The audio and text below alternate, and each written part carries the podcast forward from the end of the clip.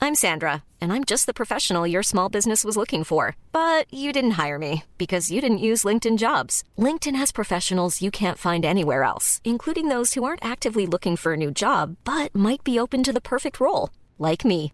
In a given month, over 70% of LinkedIn users don't visit other leading job sites. So if you're not looking on LinkedIn, you'll miss out on great candidates like Sandra. Start hiring professionals like a professional. Post your free job on linkedin.com slash people today. Kongoja, Kongoja, Kongoja, Kongoja Mkera.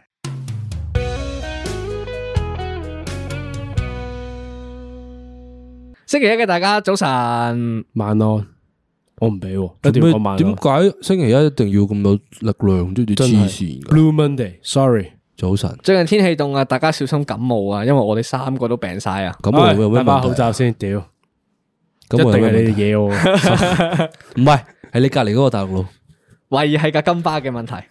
唔去澳門啦。以後都唔去澳門啊！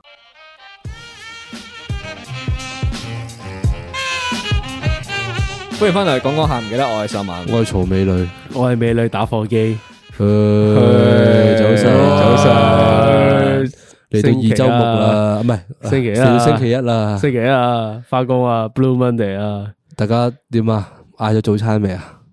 其實我覺得星期一嘅人唔會食早餐喎，點因解啊為通常星期一咧，你就會即係有星期日嘅嗰種，即係玩完就好攰，啊唔撚想翻工，屌你老母咁樣嗰啲咧，即係你會去到星期一想翻工嘅時候，即係要翻工嘅時候，你就會瞓多五分鐘，嗯，瞓到星期一七分鐘星期一一定要早少少起身，係瞓到用十一個靚早餐去打開你呢我個禮同意拜。大肥呢個講法。我唔同意，美因好為嘅星期一係由一個早餐開係始。 wrong，我係星期五先會食靚早餐嘅人嚟嘅，因為咩咧？我就我好似係提前開啟咗個假期咁樣咯，哦我係咁樣嘅人嚟，係啦，唔係你係反社會人格，我唔俾。你一因定為係我反覺得社就會人格。我係美係女要打火機 Blue Monday 食一個爽嘅早餐，先會令到大家更加願意翻會俾工你。寫個 Happy 咩 Monday。事啊？你好中意翻工啊？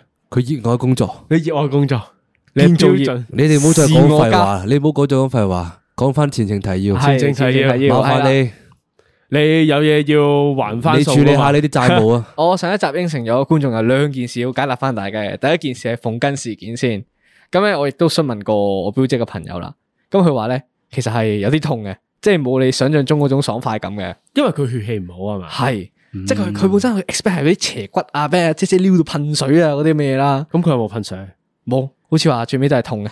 ？OK，嗱，解釋翻先，就係上一集咧 六十六嗯五集嘅時候，誒咧，就秀文就講話佢去親戚嘅婚禮。嗯咁跟住咧，其中有個親戚嘅朋友，咁就因為佢婚禮喺泰國噶嘛，咁佢就去咗按呢個縫根，就係、當地 Maggie 古法嘅一個按唔係唔好摩意手思啊法。係啦，咁跟住咧按縫根咧，可唔可以解釋係啲咩嚟㗎？誒、即係按縫根同按龍根係差唔多，就係、將你嗰啲誒淋巴同唔好嘅毒素積即係積聚嗰啲排走嘅啫，純粹係。咁佢按邊度嘅主力？按你嘅按你嘅妹妹啊誒妹妹係啦。系啦，咁男仔就龍根就係按你嘅，嘅弟鳩鳩 弟啊，係啦女仔就按妹妹啦。係啦，所以就有龍根同應鳳根呢件事。該啊咧就係好似按腳板底咁樣，你身體唔好就會哎痛啦。啱喎呢個，係即係嗰個個泰國姐姐係嗰個玩法啦就話你個肾唔好吸係嘅，啦係啦，咁就你想試啊，大家自己去試下 啦。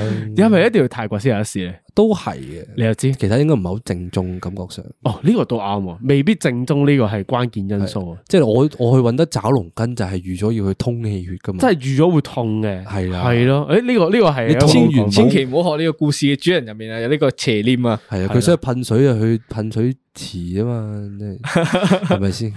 去去完前嚟講唔係最 遲，係啦，咁就佢有個朋友係啦，就去咗試咗就發現咁係啊，唔爽嘅。第二樣你應承咗嘅事情要咧，找數嘅事件，係啦，爭呢、個誒 Maggie 姐十四日通牒事件，係咁你呢個通牒咧，好似都逼近個期啦。佢而家咧就 WhatsApp 咗我姨媽話，可唔可以上門拜訪佢？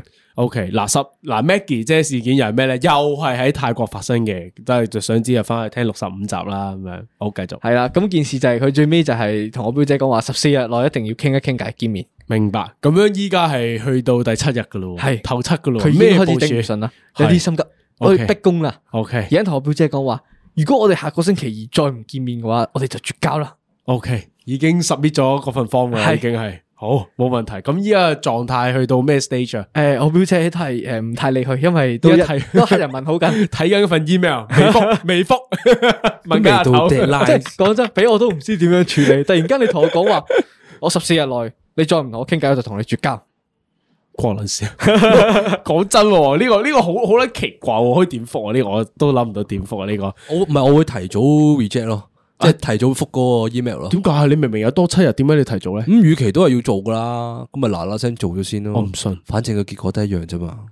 你唔好咁樣硬 Q 呢啲題得唔得啊？ 你明知我哋已經第三十九集已經做咗呢啲題噶 啦。 好嘅，嗱，解釋完兩件事噶啦嘛。係啦 o k 賺到咁數啊，啦去到我哋其他嘅分享環節啦。咁我哋原本咧今日咧，我哋搞得好晏，好晏先開始錄呢一集嘅。屌你兩個老母啊！真 係。原因在於咩咧？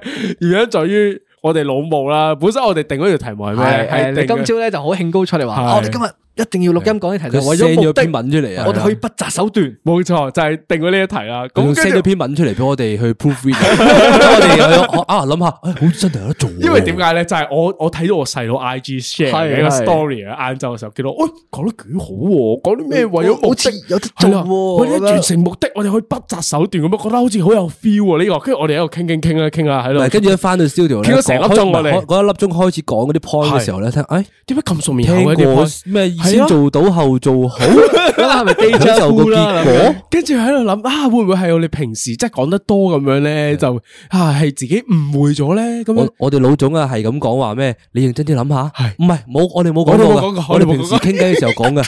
咁我哋呢啲小員工啊，梗係啊啊係係係係喎咁啊，開始抄低啲紙仔啦，老闆英明，跟住我哋再打翻開我哋之前出過嘅集數，揭到第三十九集，連個標題都一樣啊嘅。爆撚咗。唔怪之得講啲嘢咁類似啦， 原來已經做咗，即係搞到我哋今日真係壓後咗好多好多先做啦。咁所以而家其實好攰啦。一嚟係因為我哋壓後咗，二嚟因為我哋病咗啦，因為 我哋我哋喺澳門之旅嘅時候係咧，臨走前就坐呢個金巴翻 à. 去啊。係咁你呢個金巴上面空氣唔咧流，通啊，本身架車已經焗噶啦係，有隔離有個大陸佬係咁，係嗰架係病毒溫床嘅車嚟嘅。大件事。但係我覺得咧，我對澳門係改咗觀嘅。我我都經認過過呢呢一一次次老闆帶領嘅收爹啊，嘅澳門之哇！旅啊啲咧，吃香喝辣啦，我翻真係香港啊都肥咗五 kg 啊！哇我翻到去同女朋友講我嘅澳門經歷，佢話：哇哇，點解你哋去過澳門同我去嗰個澳門唔同嘅？诶呢個真喎，好多人都咁樣講我哋，我哋啊即係好似覺得我哋嗰個好似好好玩咁樣。係啊，我哋我哋真係好好玩。嗯我唔知點解喎，啦但我而且我都覺得係開心喎，嗯好似所有嘢都好似冇咁多顧忌咯，即係無論話玩啲咩，哦去咯，食啲咩食咯，咁樣嗰個感覺係好爽咯，你覺得呢樣嘢？ 吹到口好唔好啊？推到推埋咯，係啦，唱多唱多一千蚊好唔好？唱埋咯，爆我啦就想我想同大家講，我哋本身 plan 咗呢個係美食之旅嘅，係點知我哋嘅嗰啲景點係係新葡京、係上葡京、係報機 MGM。 MGM。永 利系啦，咁喺呢個 moment 咧，我哋都要 shut out 我哋個老友顏教啦，因為當日佢又打電話俾我哋話，喂，其實喺澳門喎，係過嚟啊搵我哋玩下咯。過嚟美高梅揾我咯，係跟住我入去，我唔知做咗啲咩，我哋連美高梅喺邊度都唔知，係係我哋人頭都攞住少少錢走啦。咁跟住顏教帶領之下，我嗯哋啊，即係使用咗呢個大數法則入邊嘅賭仔嘅嗰個勝利手冊，我我佢贏係一啲錢走嗯我就算我唔學唔到點樣贏錢咧，我都學到啲基本玩法。係喎幾即係得意至少啊我入到賭場唔使咁慌啊。啊，都啱嘅呢個，係咪多謝顏教帶誒我亦哋都啊 shout out to Bobo 請我哋食呢個杏仁餅同埋呢哦個邊個係牛肉乾 Bobo 啊係 Bobo 就係呢個顏教嘅女朋友，係係啦係啦最香嘅呢個杏仁餅真係好食， ，OK，最香冇俾錢我哋噶嘛。誒冇俾錢，但係我覺得真心真係好食嘅。 O K，冇俾錢唔緊要，sponsor 兩罐 嗰啲係都 O K 我嘅，哋可以擺喺嗰度嘅，係擺喺呢度啊，喺取代咗個美女因為搭我搭麻麻火機。地中意食杏仁餅嘅，我好怕有嗰種嘅杏霜味喺入面嘅。 OK 但係佢嗰個食落去係可唔可以冇講杏埋霜最後嘅一味樣澳門嘅事情啊？可以係咩啊啊哦我諗起嗰個豬扒包，豬扒包，有少少反 胃。分享埋豬扒包係發生咩事？我哋講，我哋我哋話說，阿文話去澳門一定要食豬扒包。嗯，我哋講咗五十次以上，話豬扒包好難食，真係佢死都要死都要食。係佢話佢就算自己俾錢唔用阿公啲錢，佢都要食係。冇錯，結果我哋買咗一間叫咩名話？大聖豬扒包，大聖豬扒包，佢話見到，诶、我韓國人都去食，我包都食，我仲唔食？你媽係佢一攞上手，個包係淋嘅、炒嘅，嗰塊豬扒梅嘅，我咬咗臭嘅啖，掠捻咗。我哋全部人都掠咗出嚟。 其實我好少對食物係唔尊 重，但係嗰個位咧，我覺得係個食物唔尊重我咯。我覺嗰陣時得我係， 我喺嗰刻，我覺得大快活個豬扒包好食過佢，哦係打泡其實唔差，有陣時有啲位係真係係大快活可以考慮揾揾我哋。大快活都可以，我都可以擺嗰個係啦 post。其實好撚中意咁食但係我哋今日係大快活講啲咩噶？好啦，我哋講咗太多嗰啲日常分享啦，咁樣。但係咧，我想最最後真係最後一句啦，就係好多謝各位澳門嘅聽眾咧，真係有 recommend 我哋去邊度玩啊。係即係譬如話我哋去美食節咧，如果唔係有觀眾提我哋，其實我哋唔知道澳門有美食節咁樣㗎。呢個我覺得即係一定要係收啦嘛？呢件即事。係我覺得好多謝我覺大得家美食節好好玩喎，嗰個美食節係將我哋嘅澳門 trip 升華咗。啊啊冇，錯，如果大家有聽到我哋呢集嘅話咧，可以留言美食節咧係去到十二月好似二號嘅，即係未三完嘅號定唔知二號號三號啦，係啦十甚至十二月頭仲啦。有時間。但係我只可以係啦講話去完呢個美食節，因為我第一次去澳門啊嘛哦，啊係喎係令到喎，我對澳門係產生咗一個好感喺度咯。哦呢個幫你加分喎，係啊，我覺得說好澳門澳都門故幾好事玩喎。呢個美食節 OK 嗱，大家相信我哋去一次唔會令你後悔嘅呢樣嘢係六十五唔蚊係啊嘅，不過唔係， 我補一補埋最後最後，因為我呢 OK 排有睇嗰啲韓國人去香港嗰啲 YouTube 咧，係係係其點實樣咧外國人去一啲我哋好熟悉嘅地方啦，廟即係街啊嘅咩嗰啲係嘅嘛時候咧，佢發掘嘅嘢係會令到我哋都覺得開心咯，即係我哋都覺得有趣咯哦。，OK 就正同於我哋去澳門有新鮮感，覺得有新鮮感，覺得開心，啊即係可能啲澳門人望到都覺得開心，但係佢哋實際去到嘅時候，哇咁貴嘅，哇明都唔啦好玩嘅，咁即係會樣唔會就係嗰下我哋突破咗澳門同我哋之間嘅邊際咧？係啊，都所以我哋感受到嘅咁嘢樣都俾你硬係唔一樣 gel 到。我好啦哋正式入正題當然啦唔。係想講個距離感啊嘛。 冇錯，我哋今日想講嘅題目咧，就係我哋啱啱苦思出嚟嘅嗰一個 鐘頭。係我哋想講嘅就係距離感。係嗱呢樣嘢咧，我相信大家日常生活中咧就好容易會遇到嘅。其實每個人身上都有個絕對領域啊啦。冇錯，就係你同你嘅同事又好啦，屋企人又好啦，朋友啦，陌生人啦，陌生人又係一樣啦，同埋誒咩伴伴侶都有嘅，即係你嘅即係男朋友女朋友只都有嘅。係你個圓嘅周界係幾大個嘅啫。系，講講得幾好啊！呢、個呢、個形容詞係啦。咁我點解我哋會引申到有呢題出現咧？就因為阿文咧早幾日遇見一個事件嘅，咁咧就話說早幾日收工啦，咁啊搭地鐵，咁我上到車咧，我坐喺耳邊，突然間咧有兩個鬼佬咧就坐咗我側邊喎，咁我都唔為意啦。係咁咧一路搭車啦，我聽緊歌噶嘛，冇突錯。然間咧我聽到好似隔日有人同我講緊嘢咁你喎。翻工定係放工啊？收工收工收收收工嗰陣時，OK，收到咁你。咧我就除低耳機，另外望一望佢，咦鬼佬嚟嘅喎，佢嗯心口掛住個牌咧，嗰啲摩門教嗰啲嚟嘅。啊，嗰啲通常幾有型，其實我覺得佢哋着得幾型啊，幾靚仔嘅鬼佬嚟嘅係啊，係咁啊。佢就係咁同我講：，誒，你今日着得幾好睇喎！廣東話咁樣㗎啦係 Holy shit！咁你點覆人啊？我咪咁，我我我覺得突然間有人同我講嘢好奇怪，咁我咪岌頭點一點啊，笑一笑咁樣 仲有啦。鬼佬講廣東話就添多，多謝咁啊 樣，好奇怪咁啊！突然間有個鬼佬同你講廣東話喎。 仲咁要樣過啊！你着得幾好睇喎咁樣。 咁你咁跟住咧，跟住啊呢咁啊，我都以為冇事啊啦，咁樣之後突然間去打蛇隨棍上，係佢就問我：誒，你做啲咩㗎你？哦，佢有少少福建口音 嘅。誒，唔係呢個我自己暴幻露想出嚟有 啲廣西口音嘅，個師傅原來佢個外國人係廣西，師傅雲 南嘅咁樣。好，跟住咧，咁我就答佢：我做工程㗎咁樣。之後哦隔離個鬼佬嚟啦。佢哋行馬必嘅，打孖咇嘅，打孖咇啊嘅，跟住話， 哇，我都係喎，我做頭目嘅喎，咁樣，打木工請嘅。之後我話，誒，開始 feel 到個勢唔對路啦，我因為點解我距離我落車仲有成十個站咯， O K，即係你 foresee 到你有十個站嘅危險，坐睇十個站先，我先唔知佢哋幾多第幾站落車嘛，係咁之後咧，我都 hea 福佢啦，咁啊我係嗯啊，咁哎樣啦後尾問一問你由邊度出發，即係你架嗰班車。終點去到中間， O K，沙中線。O 係 K，明解明解。咁之後就係仆街啦，咁嗰個站點捱咧？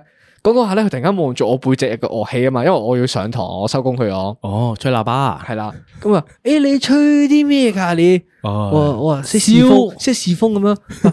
我有我以前咧都有吹嗰個管管弦嗰個 诶大號啊咁啊，我個哇大號都哦即識係喎佢包，埋嗰啲，欸誒係啊，係嗰啲嗰啊有啲埋有埋個個劇情有埋噶， 即係佢，即係佢係嗰啲會上，即係會演員咁樣咧，上晒電係啊咁樣嘅嗰啲。 好，跟住咧，因為佢咧好我熱因為嘅我聽過诶摩門教呢個教嘅，咁佢哋就好容易會同你傾傾下偈之後咧就導你入教咁樣噶嘛，冇得到咩道啫自己行入去嘅嗰啲嘢，咁佢都 nice 嘅，咁但係我又覺得係。誒咁點解唔佢打擾咗教我收工嗰個 me time 啊，即係我想聽歌，啊我想玩電話，係啊，呢個好重要。系啊，我想休息，我唔係好想同人講嘢，咁啊，係我就決定戴翻起耳機，嗯扮玩電話，嗯，之後就 ignore 咗佢哋啦。咁佢哋就冇再揾你聊，即係冇佢再冇佢撩冇你啊拍。你膊頭，佢冇啦，跟佢住冇，大家都喂即係佢哋都 feel 到我開始閂翻到站，咁佢哋都冇再同我講嘢，然後過多一兩個站，佢哋就落咗車啦。咁我覺得佢哋嘅 cold call skill 幾好，算有可以技巧加入喎我嘅團隊。係咯，即係明明阅讀空氣啊，係啊，係嘛識得阅讀呢個好空氣重要啦，呢個同埋識得主動出擊咯。佢同埋識得揾嘢講啊！你係唔識得即係指下啲背囊啊，指下啲衫領，喂條呔幾靚喎，女朋友買㗎，係咁你又咪又知多咗啲嘢咯？又知道你有可埋以女朋起友佢底啦啊啊俾老闆教大家銷售。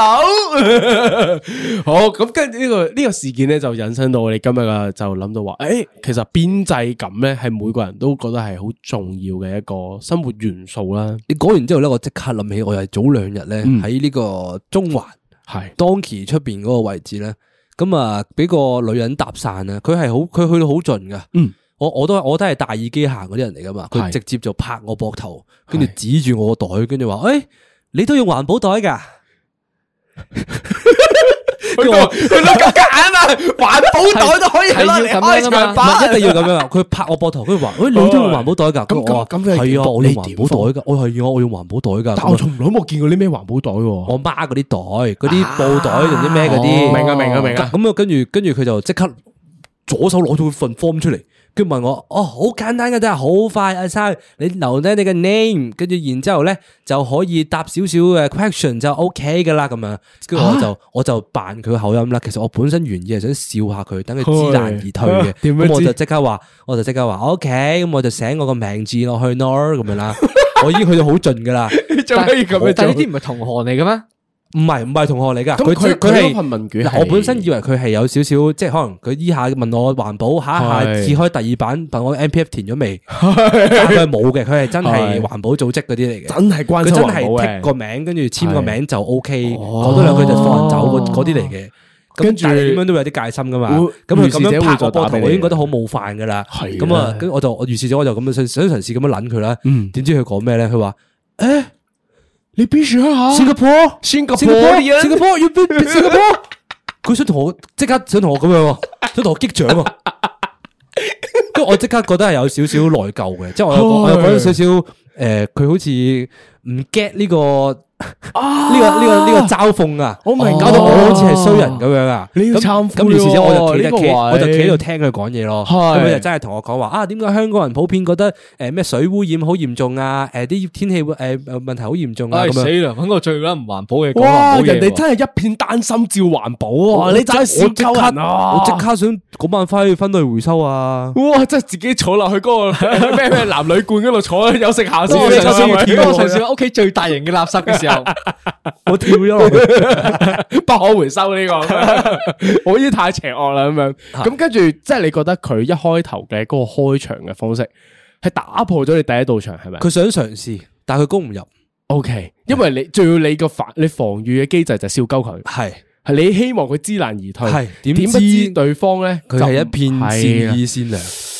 哇！呢一個咁樣嘅回馬槍係令個故事嘅劇情係好大嘅轉係㗎折。我反而我覺得呢樣嘢係嗱，咁我哋嘅本身嘅第一階段咧，就想講話其實日常生活咧有好多唔同嘅人啦，喺我哋生活入邊出現嘅人咧，其實多多少少咧都有啲行為咧係會突破我哋嘅邊際嘅，特別特別係同事。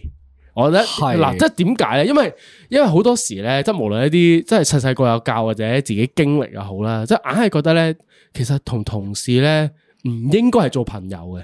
呢一個係一個好大嘅教條嚟噶嘛？原因在於咩？我我哋之前好似有講過，譬如話唔好問下人哋 bonus 啊，唔好問人哋嗰啲人工加幾多啊，唔好問人哋今個禮拜去邊度玩啊之類即係嗰唔啲好嘢。八卦人哋嘅私生活先啦。首先第一件事係，嗰間房你嘅關係止於嗰間房，冇錯就係嗰間房。你哋喺嗰間房入邊，只不過係你個工作 position 上面嘅演員，你哋都係 call，即係即係俾人召喚過嚟咧，係嚟即係扮嘢嘅咋，跟住完咗個時間之後就落場噶啦，你就哋翻屋企噶係啦。好似玩 L L 嗰啲五打五咧，係你哋隨機喺嗰一場嗰度做派咗做俾你咗嘅隊友，派俾你係嘅派俾你 噶。係啦，你只需要嗰場打得好就得噶啦。啊係啊啦，冇咁多唔使打字嗰啲咩 check check 水炮啊，冇係千祈唔好用，你係淨係打好你嘅崗位。嗱喺呢個位咧，好似我走私咁樣。我會我會，唉點解講宙斯嘅 Faker？係 嗱，雖然話我扮到好似有睇 L L，我完全唔撚識 L L 嘅，但係我都知道 Faker 攞冠軍啊！我翻翻我哋一題先，喺呢個位點解我會講同事啊？因為我有個例子嘅，就係、好似喺一兩年前咁樣啦。咁當時咧，我哋就誒、呃有一次舊同事嘅聚會聚餐咁樣，係就得幾個人嘅啫。咁跟住其中有一個同事咧，就本身就唔係本地人嚟嘅，即係佢喺香港咧，其實冇屋企人啦，冇朋友啦咁樣，即係識嘅人唔多嘅。所以當時我哋班同事咧，其實已經係佢喺香港屋企人咁樣噶啦，已經係，因為冇啊，佢冇其即係他佢已經係當關晒係你。哋係好朋友咁樣噶啦。系啦，佢個心入边嘅心態係咁樣嘅。咁我哋去到食飯嘅時候咧，有一個同事咧，即係舊同事啦，就遲咗好多嚟，因為遠啊，工作距離遠啦，我哦都明嘅，你 O 二 T 嚟你又又要要 O T 啦，咁樣所以就晏咗好多嚟啦。咁嚟到之後咧，其實有少少黑面嘅，嗰、個同事係即係覺得哇山長水遠嚟到，跟住咧我原本唔知道，原本我以為係一個好開心嘅聚會嚟嘅呢一個係，點不知呢原來咧。誒，我聽翻嚟咧，就係嗰個遲到嘅同事咧，係因為呢個誒外地嚟嘅同事咧，係呃佢咧就話，哦，我有啲好唔開心嘅嘢要講啊，關於我男朋友㗎，咁樣嗰啲咁樣噶啦，即係氹咗佢過嚟咁樣。咁我同事以為嚟到有啲咩好撚爆炸嘅嘢同我講啊，咁樣。跟住點樣知嗰、個嗰個外地同事咧就話：哦，唔係啊，好小事嘅啫，嗰啲係，誒，大家見下面一齊食個飯啊嘛，咁樣嗰啲佢哦，爆撚咗。跟住嗰個同事係即刻黑面黑到撲街咯，因為我心諗，哇！翻工又攰啦，又遠距離啦，我又要 O T，可能嗰日佢受完氣咁嘛，啊我又唔知啦，即係好多負面因素加埋一齊，跟住突然間俾一個前同事，本身都冇乜關係，大家屌你，我啲遲撚咗職噶啦，仲想點樣啊咁樣係咪關係？叫撚咗嚟食飯，以為有啲爆炸嘢講，冇啊咁樣，即係所以咧一開頭咧個細息係唔對路嘅，咁跟住咧我就聞到味啦，因為我一開頭都覺得怪怪地咁樣，你有冇你有冇點出解嚟？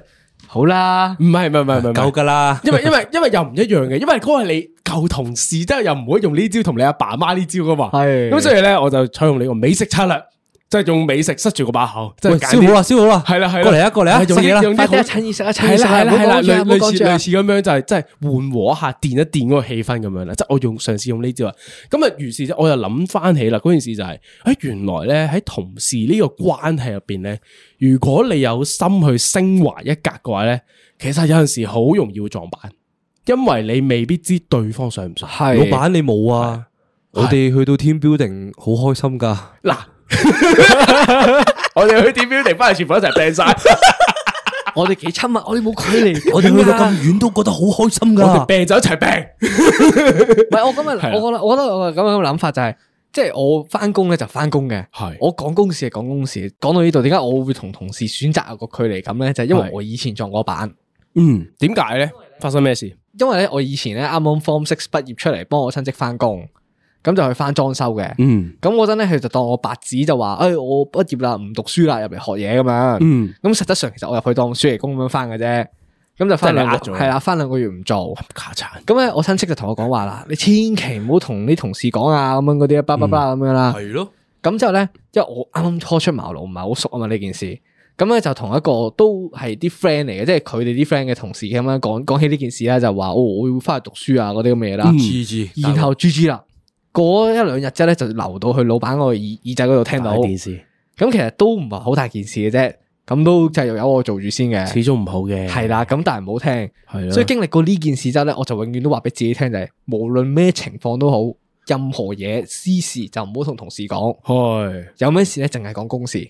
因因為咧，我個人係不嬲對任何人都保持任一一一定嘅距離啦，即係個距離係一樣嘅，相同所以我覺得。我又冇乜話，因為有越界而做到嘅事啊。咁啊，反而咧，我係想同大家分享一個，嗯，我我覺得成間公司都好有邊界感嘅公司咯。係係啊我嗰時係一個嗯舞團啦，一個舞 OK 團嘅地方嗰度翻工，咁做啲明白 marketing 嘅工作。我哋舊同事嚟，係，啊係啊，咁嗰個 我係生活上同事嚟嘅 喎，咁啊，我我唔知點解我就做咗，哦即係我入咗去做啦。係咁啊，個同事比例咧就係男女比例係女人有九啦，九比一男嘅人嗰個係時一代啦。係咁我就係我嗰期咧，唯一一個唔係基嘅，三十個同事應該得我一個係男人啊，第二個就啊唔係唔係唔係， 三十個同事應該得我同埋另一個人係男人啊。係咁啊，嗰個公司嘅邊界咁超級好嘅，我係分派咗喺一個角落頭度翻工。係我每日都唔需要同任何人交代私事，而任何人行過嚟揾我咧，都係淨係純粹講工時。嗯，我覺得嗰、個嗰、個即係同埋大家嗰個翻工收工時間咧，好準時啊，系，所以成個工作體驗係非常之好啊。嗯即係冇人會話要叫我收工留低，喂一齊飲個嘢啊！咁樣係係係冇人講呢啲 bullshit 嘅，明所有人六點鐘熄燈走佬，跟住翻工淨係講公司嗱，。反而你講呢樣嘢咧，即係話留低一齊飲杯嘢呢個咧，又係第二樣嘢嚟嘅啫喎。因為因為在於咩咧，係睇你哋本身嘅嗰個 team 嘅嗰個氛圍喎呢樣嘢。因為我有經歷過呢啲公司啦，即係經歷過大家真係 as a friend、as a 戰友嘅嘅形式嘅公司啦。工作時大家好認真工作，大家係好有條理嘅。去到該要玩嘅時候咧，大家會好投入咁去玩嘅。但係如果你你話你夾嘅可以一齊玩，你唔夾嘅，大家唔會挽留你，即係唔會話夾硬話，喂你唔係咁唔夠意思啊嘛？咁樣嗰啲團隊哦好怕呢啲啊係啦嗱如果呢啲團隊嘅話會好嘅，即係即係話你你想自己靜靜地，你咪靜靜地咯，想一齊玩就一齊玩，係啦，呢啲係好嘅團隊。我有另一個 point 咧，點解我唔中意同同事做朋友嘅原因係咩咧？就係如果你同佢係朋友，嗯，佢有嘢揾你做嘅時候，你托唔托先？嗱呢個就係睇係咩背景嘅公司啊？呢個咩文化公司唔啊係嗱，咁阿文嗰個 point 咧，我又反而 buy 喎。 ？OK，因為誒、呃我想講係同一家公司嚟嘅，嗯咁、就係我做咗一排啦，咁大家都係熟咗少少嘅時候咧係，咁咧就適逢嗰排老細翻嚟啦，咁就嗯十二月，我因為主要有個大 event 要搞，係所以老細就要翻嚟親自落場落場啦。明咁樣解咁我咧就係一個叫做要睇住啲 intern 嘅人啦。明咁所以咧，我係小長期頭目係啊你係我係小頭目啦。咁我長期哎呦要同老細交流嘅。係咁老細咧，可能就開始想嗰個邊界感冇咁重啦。嗯即係佢就開始想當佢同我成日同我講啊，喂 friend 嚟啊嘛，請你食晏啦。咁樣 跟住我我我不過我我嗰時工作經驗都唔算話太多啦。 OK 咁我就覺得誒，咁呢啲小恩小惠我都係即係慰勞下我幫佢做嘢啫，係啊係咪係啊先？我係一個係男人，換水又係我，搬嘢又係我係嚇，我咁應份㗎喎我應份噶嘛呢啲係啦，出事。呢啲飯唔貪得㗎。呢啲 飯一食咗咧之後咧，呢啲小嗰便宜嗰個嗰個界線破撚咗啊，係啊，因為嗰個界線破咗係因為我有佢有佢有我電話，嗯佢有我電話咧，佢喺第二日啦，嗰日應該係搞 show 嘅前一日嚟嘅，係佢夜晚九點幾十點打俾我，喂，肥啊，係得唔得閒啊？喺邊度啊？係咪尖沙咀啊？係啦，可唔可以過嚟幫我搬啲嘢啊？好緊要噶，得你一個做到噶咋？呢 推唔捻到啲位你點樣？推啊？真係你冇可能推到噶。嗯佢當你當當咗個關係 close 少少嘅時候，明佢就可以使使盡你咯。明，所以千祈唔好同任何同事有呢啲關係咯。我會嘅諗法係咩咧？嗱，我會嘅諗法係我嘅建基嘅前設同你哋唔一樣，因為你哋前設建基嘅個係咩咧？好重華人文化嘅公司環境。哦但 Ờ. 係啱啱我講嗰種環境係大家 background 係鬼佬性格嘅 background à? 嚟嘅，係鬼佬公司嘅風格嚟嘅。即係我當你真係就咁 friend 嚟啊！真係嗰種嘅個氛圍啦。嗱，點解咧？我會突然間咁講提華人 VS 外國人公司嘅氛圍，係因為在於咩咧？早排我認識咗一班朋友咧，即係佢哋大陸人嚟嘅，跟住佢哋喺大陸做咗好多年嘢咁樣嘅。佢哋成日分享一樣嘢就係、咧，大陸嘅公司咧，佢哋個突破邊際嗰、個嗰、個嗰、個氛圍咧，其實好強啊嘅，即係大家咧係真係會真係會突破你私生活嘅。你逢一至七。即係星期一至星期日啊，十二點到十二點啊，你都係 on time 噶，你冇任何休息時間嘅。佢會覺得你係我俾咗錢你做嘢喎，你就係七日都為我賣賣命咁樣喎，係咁樣嘅氛圍嚟好喎呢樣嘢好係。緊賓啊，成個係啊，即係你話內卷就又點都好，我唔理啦。總之係呢個氛圍啦，總之係咁。但係跟住我哋佢嚟到香港啦，咁樣經歷咗可能生活咗年零兩年咁樣啦，就覺得誒、欸香港點解好似唔會咁樣啦？即係即係對比之下啦。雖然我雖然覺得有啲聽眾聽到嘅時候，唔係喎，我老細都會揾我啊。但係當你有對比嘅時候，你就覺得係即係人哋啦，聽聽人哋意見就係話，佢覺得香港已經算好好啦。即係譬嗯如話你收咗工咧，好多時絕大部分情況，老細都唔會點揾你嘅呢樣嘢。咁我哋再比較高一級外國佬文化公司嘅時候，更加唔會揾你嗰啲係，佢哋係真係收工就 short cut 咗啊！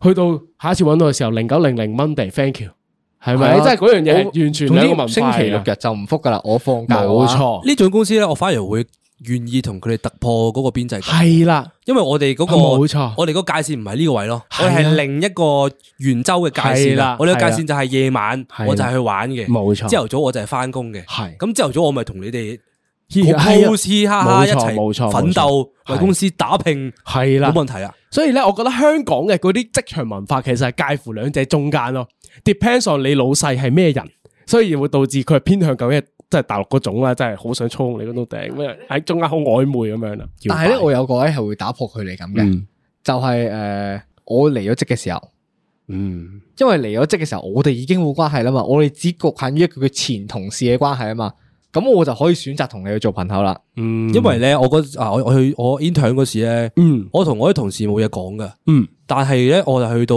辭咗職之後咧，嗯我哋突然間開咗 group 啊，哦因為咧我哋啲 intern 走嗰批嗰期咧，係啲 full time 都唔知點解辭晒職咯，哦，咁樣你哋個 group 咧係做咩咧？個 group 我嚟唔知啊，但係突然間 friend 咗咯，就係即係平時明明翻工冇嘢講啊嘅。閒聊小組，但係突然之間變咗好多閒聊喎，好多人無啦啦哦係 send 啲連登 post 出嚟話邊個盤邊個管好柒啊，係嗰啲哇突然間誒咁 friend 嘅，我想講多一樣嘢就係咧，依家我翻間新公司啊嘛，跟住咧有個同事咧就本身係 office 係好靜嘅一個同事啦，咁跟住咧突然間即係喺我哋圍內一個午餐小組咁樣啦，即係兩班人嚟嘅，兩兩個群組嚟，嗰、個好靜嘅同事就唔喺呢個小組入邊嘅。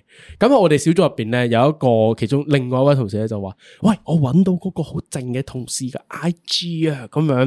咁跟住咧，佢平時原來係咁樣咁樣咁樣噶，佢好活潑嘅。原來喺自己私生活入邊，即係大公司就唔係咁樣噶啦，咁樣。咁佢就話：我唔會 follow 佢 IG 嘅，但係呢個 moment，我只會喺我離職之後先會 follow。但我覺得我好 appreciate 佢呢個諗法喎，就係即係你明知人哋嘅私生活係唔一樣嘅，同公司個形象係兩樣嘢嘅時候咧，你唔好好似夾硬大家仲要朝朝見啊，咁晚我見嘅好時憎候嗰咧，啲咧，咁硬係樣突同你破咗冷你熟咯。之後就隔嚟 follow 你 IG 之後咧，係成即係借假意日 check 下你咁樣係，check 下你 story 咁樣，硬係覺得私生活都同你好 close 啊。之後翻到係公司就會同你扮到好 friend 啦。係但其實大家都仲有個好明顯嘅距離感喺度噶嘛，根本你就講到呢度咧，我會想講翻工嘅最後一個例子。 OK，呢個係最邊界感最強嘅一個職業嚟嘅，就係老師啊。去呢老個真師，喎我身邊咧，因為好多好多好多老師朋友嘅，我哋有聽眾都係老師朋友哦我哋好啊 多好多慈善嘅老師朋友， 跟住 啊咧，不乏一啲誒靚女噶啦，同埋一啲係 indie 佬嚟嘅。OK， OK，咁咧，佢哋都好興有一個習慣咧，就係佢哋會開放俾同學啊或者誒同事啊，有一個 IG。係然之後咧，正常平時自己內心嘅世界咧，有另一個 I G，好多都係咁樣嘅。咁我有一個誒靚女 friend 啦，咁佢有呢兩個 account 啦。咁而啲學生都唔知點解好有邊界感嘅，因為因為因為呢個老師咧，誒講一誒講一個背景啦，就係佢翻工嘅時候係嗰啲鐵面嘅訓導啦，教英 文嗰個但係收工嘅時候咧。係嗰啲落級落， 每天都係級出現嗰啲老師嚟 嘅，所以係好唔同噶。係咁所以咧，咁誒、呃有啲學生偶然都會發現到佢嗰個 I G 嘅，哦但係唔知點解啲學生咧係唔會 follow，嗯，亦都會好俾面 Miss 啊，即係唔會講啲咩，好好喎呢啲係啊，同非學常之有邊界感啊。係，係啊其實另外好難嘅。有係啊陣時有啲同學咧，會真係好想入侵老師嘅生活噶嘛，因為你喺嗰個社教化嘅場所入邊，你個老師其實係會對你嗰、個即係嗰個冒犯力其實好強噶嘛，你好想了解佢多啲，你覺得佢好似佢其實佢係你喺學校嘅爸爸媽媽咁樣噶嘛。但係咧，因為我我自己係從事以前係從事教水噶嘛，嗯，咁咧喺呢樣嘢咧，喺邊界感呢樣嘢咧，對老師嚟講係超級重要嘅。係因為我以前 form six 嘅時候咧，我個班主任咧同我哋係好 friend 嘅係，嗯我哋近乎係冇邊界感嘅，我哋相差大概係八年到九年左右啦。係但係我哋平時可能上堂啊、問問題啊，都係會講晒粗口咁哦樣。即係我哋係真係當 friend 交流，咁佢就係教識我知識嘅人，純粹係一個咁樣嘅崗位咯。哦係所以咧，我哋喺我哋 last day 嘅時候係 con 咗佢嘅。Happy Corner 嗰種 con，啊我都有啊係啊，同埋我我哋有啲同唔係我唔係，同埋我哋有啲同學係走向去搣佢入邊，佢 哋去到 con 個老候咗師佢粒呢好啊耐啦然之後仲要同老師講話我候咗呢粒邊好耐啦，跟住就一搣搣落去咗扭 喎。咁呢個時候咧，老師就發脾氣啦，係因為我哋我我我哋係未到完全 last day 嘅，仲有幾日會翻學嘅。係，但係老師嗰下就發脾氣啦。但係佢發脾氣咧都好難，即係好難收科啊。點解咧？係因為個邊界咁冇咗。明啊，我哋太 friend 啊嘛。咁我哋平時如果我同阿文平時有得有有咁樣玩嘅，嗯你係我哋嘅老師，嗯我哋咪你係同我哋 friend，喎都唔知點算咁我哋咪覺得你都可以咁樣玩咯。系明啊，個老師就會好尷尬咯，個個場面係就啊係，即係佢只可以發脾氣咯我。仲有幾日。可以點樣？我面之何在？咁樣係咪？ 因為我我個 form 誒 four to six 個班長都係咁樣嘅，佢係我哋學校 old boys 嚟嘅，即係同我年紀係真係爭得唔遠，同你差唔多。可能佢嗰陣時講得係廿五六歲咯，可能大約係呢個歲位。咁我哋十八歲、十七歲，因為 form four、form five、form six 啊嘛。跟住佢又好後生啦，而我哋都係 con 鳩佢啦，即係個阿 Sir 咁樣。咁跟住嗰陣時，因為佢我嘅感覺就係佢同我哋年紀好近，系，而佢當可能即系你當咗佢已經係一個好 friend 嘅 friend 嗯啦系啊，我哋都係咁樣噶，即系我哋會 follow 佢個 personal 啊之類咁樣嗰啲嘢。我唔知佢係冇避忌啊，定係點樣咧？佢又真係得一個 account，唔會好似你個朋友 case 有一個阿公 account 同一個阿師嘅 account 又冇啊咁樣，因為 follow 咗咁樣一直到依家咁樣。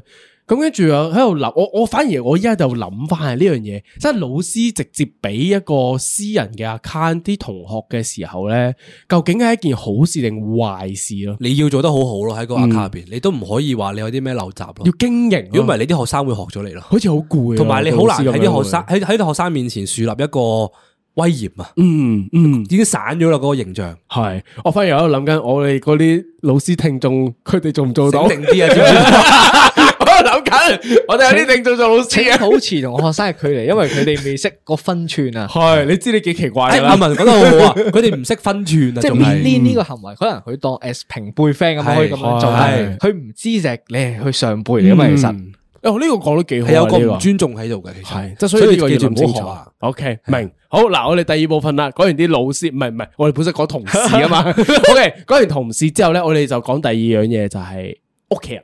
嗱，即係屋企人關於係關於係咩咧？即係譬如話你爸爸媽媽啊，普通即係親戚都係其中一個一個關係咁樣啦。其實我覺得對於就算你話係親人有即係血緣關係都好，我覺得都要有邊際咁嘅存在。嗰樣嘢就係、即係譬如話，其實人越大咧，特別好似我哋呢啲年齡咁樣啦，阿爸阿媽想插手呢個生活嘅時候咧，你硬係都會覺得。屌你理我做咩啫？你唔好理我啦，點樣樣？即係你明白佢對於你嘅係愛嚟其實㗎佢係關心你嘅，你好清楚佢問你每一係句啦。只係你好少同佢傾偈，佢有時想關心下你日常發生咗啲咩，因為你出咗嚟做嘢之後，其實你好少機會坐低同佢見面噶嘛。嗯講真，系啦，但係 suppose 屋企人嗰個圓周應該細啲嘅，嗯即係你哋應該係要 close 啲噶嘛。咁屋企人係得一個嘅啫，系咁你佢佢咁樣想關心下你都好正常啫，係咪先？嗱呢呢樣嘢係我覺得值得商榷嘅呢樣嘢，因為好好例子係咩咧？我早幾個星期就其實我去咗探我爺爺嫲嫲嘅，咁跟住咧我係我單頭去，我一個人去嘅啫。咁跟住我去探完佢啦，之後同佢哋佢哋傾偈啦咁樣。跟住我嫲嫲有講一樣嘢，我覺得係幾令我在意嘅，就係咧佢覺得我屋企嘅關係咧，大家屋企人之間咧唔和睦啊。佢好在意啊！佢覺得話家庭嘅關係其實應該要好和睦，咩都要攞出嚟傾，即係屋企係應該充滿笑聲嗰款嘅舊派思想，即係對於模範家庭有一個哦畫即係面嘅。家好月圓叫我嗰仔種我而家咯，系啦，即即係係即係陳嗰好種有嘅，笑下爸爸嗰啲啊。係啦，即係佢係覺得係， 佢係覺得係嗰種先係叫好嘅家庭。但係喺我嘅角度嚟講咧，我覺得我哋屋企係做唔到呢樣嘢，而我認為係好多現代家庭都做唔到咯。其實九十五 percent 都做唔到呢樣嘢。係冇可能噶，因為咩咧？佢就成日都嫌棄一樣嘢，唔係嫌棄，佢覺得忍住忍住一樣嘢就係佢覺得我爸爸同媽媽之間嘅關係唔係嗰種咩都可以傾嘅夫妻。佢覺得我阿爸同同誒我仔女嘅關係，即係同我同我細佬關係，又唔係好好嘅關係。even 我阿爸同佢之間嘅關係，佢哋嘅母子關係都唔係好好。佢覺得所有嘢都個關係都唔好啊。但係我就反而我就我就勸佢啦，即係我勸我嫲嫲就係話：喂，其實唔係㗎，你認真諗下，即係我哋每個人都有自己即係即係想要嘅生活。喺呢一個家庭入邊，即係同一屋檐下，但係自己去過到自己舒服嘅方式喎。其實咁樣嘅家庭都好難係得最喎好噶啦，其實呢係個啊方式。我想講到一個 point 係咩咧？就係嗰個邊界感係源自於我講出嚟，你都幫唔到我手。嗯，呢個係對我嚟講，點解我要同我屋企人 keep 呢個邊界感嘅最大原因啊？但係呢個會唔會係有雞先有蛋先嘅問題先？誒難，因為你冇講過出嚟，所以你你唔知道其實佢幫唔幫到你手。其實冇，嗯其實唔會噶。即係我我講打我打個比喻啊，即係可能譬如話我媽問我係誒、最近點啊？誒點解誒咩範疇先？仲未畢業嘅？點 解？點解仲點解仲未畢業嘅？嚇、幾時先畢業啊？爆撚咗呢個我全家都係大學生喎、呢個問題咧，你 點解你仲未畢業嘅？咁樣你中學生咋？咁佢佢去到 肥先生，你中學學歷 咋？中學程度， 唔係啊咁類類類似問呢啲問題嘅時候咧，咁我就會同佢講話誒，咁、你咪俾錢我使啊？咁呢個時候，咁佢就會突然間呆咗啦，佢就會話咩 啊咩啊？我有我有俾錢你啊！你細個嗰時候我有俾錢你㗎。即係你用一個問題解決佢嘅問題。唔係，其實唔係一個問題解決問題，係而係當我唔單想純你唔佢，想佢煩你當我唔想佢煩我嘅時候，我就會咁樣話俾佢聽。個 OK 個問題就係咁，我冇錢啊嘛，咁我冇錢咪要翻工咯。即係咁你我翻工，我用一路翻工奇一招制路勝讀書，咁咪咁咪咁咪長嗰個時間。哦咁你想點啊？咁你係咪幫到我啊？你幫唔到我啊嘛？咁你問嚟做咩咧？哦，即係你當初真係咁樣同佢講，我係真係咁樣同佢講嘅，因為佢會佢有時會問你，係你係咪有啲咩煩緊啊？講俾媽媽聽，媽媽幫你分擔咯， OK 分條撚 O K，係咪先？但但系我覺得有阵时嗰樣嘢咧，就唔係即係我我明你意思嘅，你係好功利化去衡量嗰嗯嗰嗰嗰嗰件事，就可以咁係覺得講話你阿媽問你，你覺得你你你觉得你阿媽幫唔到你，所以我就唔同你講，因為你用得同唔得去衡量你哋之間嘅嗰段對話。係但係其實媽媽嗰個客唔係咯，佢係一個好理唔係好感性嘅角度去出發嗯咯，係啦，即係佢知道自己未必係幫到佢你純粹可啊。能覺得你喺行業上會唔會有啲問題導致係啦你畢唔到業？就算佢咁你幫我幫讀到你 structural 心態你 analysis 係咯，佢佢教做啲我讀三零三一一咯，阿你幫媽幫我做啊 project，阿媽幫你倒寫先，做做啲啲 slim test，作為一個媽咪，見到個 仔日日坐喺屋企坐咗六年，都仲係對住部 iPad 又未甩畢到業，又未影到相，媽媽連買扎花都買唔到 à. 啊！好心噏噶，你阿媽諗住同你影張畢業相啫，咁難噶嘛？ 你估想噶？邊人想畢唔到業啊？你講啊！爆啦咗。This is 真相，sorry mum。I love you mum，我 but 我 I 咁樣 can't 講 graduate。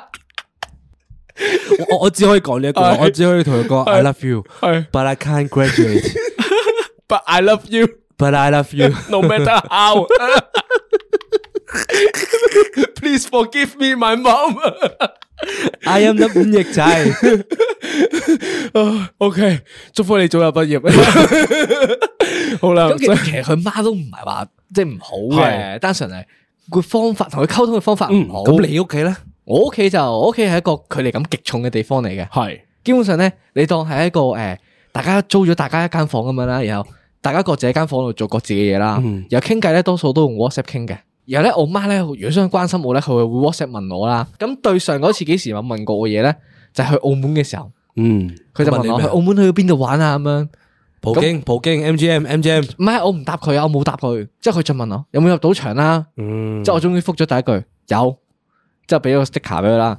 之後佢問我咁有冇贏錢啊咁樣。我有時唔係好中意同人分享我嘅日常生活嘅，嗯，因為我誒好睇心情嘅。我有時可以一輪嘴講晒我呢日呢幾排發生咗啲咩，但我有時可以一一句都唔講嘅。我呢係排發生啲咩你可以唔知嘅，嗯，咁就導致就係我屋企有個好得意嘅畫面，就係我哋距離感好重嘅咯。嗯，我我会形容我屋企嘅關係咧，係大家好知道自己嘅邊際喺邊度，唔係話距離咁好重，大家係默默地愛。而嗰樣嘢係嗱，舉個好簡單例子，嗱，雖然你會覺得好嘔心啦，就係即係正如我我嫲嫲誤解我媽咪一樣，佢哋嘅婆媳關係唔好良好，原因在於缺乏溝通同理解。因為點解？因為我媽本身我極度懷佢 I 仔嚟嘅。嗯，系啦，即系佢都系嗰啲好關注自己嘅嗰啲人嚟嘅，而佢對教育我同我細佬都一樣嘅，即係佢係信任咯，即係佢係抱以一個信任嘅態度，就係咩咧？佢覺得我哋自己係搞得掂，同埋理解自己做緊啲乜嘢嘅，唔需要話 care 太多。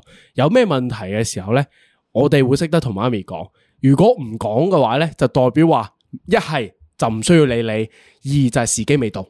唔好問太多。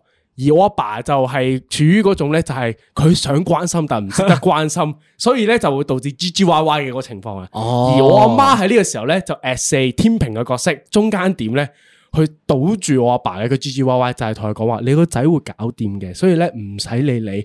佢要諗啲咩，要做啲乜嘢，佢自己會諗清楚噶啦，咁嗯樣我成日都覺得咧，你屋企係嗰個 Modern Family 咧，係嘛嗰個嗰個模板啊，係咪啊即係跟住個模板揼出嚟嘅， 係點解咁和睦嘅？又唔係和睦嘅，而係經過咗好多好長時間嘅時候咧，大家不斷去互相理解啊，或者互相去體諒之下嘅結果即嚟嘅。係大家知道大家生活習性喺邊度。啊係啊係啊，你屋企同我屋企咧差個位差邊度咧？啊嗯差咗我哥嗰度。嗯我哥咧就係唯一嚟出嚟打破我屋企平衡嘅人，嗯因為我哥嘅生活習慣咧係非常之混亂嘅嗯呢個人係，佢係日頭夜晚顛倒咗啦。明啊，咁導致就係、咁，我哋本身屋企有個既定嘅 pattern 係行走緊嘅，係佢插咗入嚟之後咧，導致呢樣嘢混亂晒。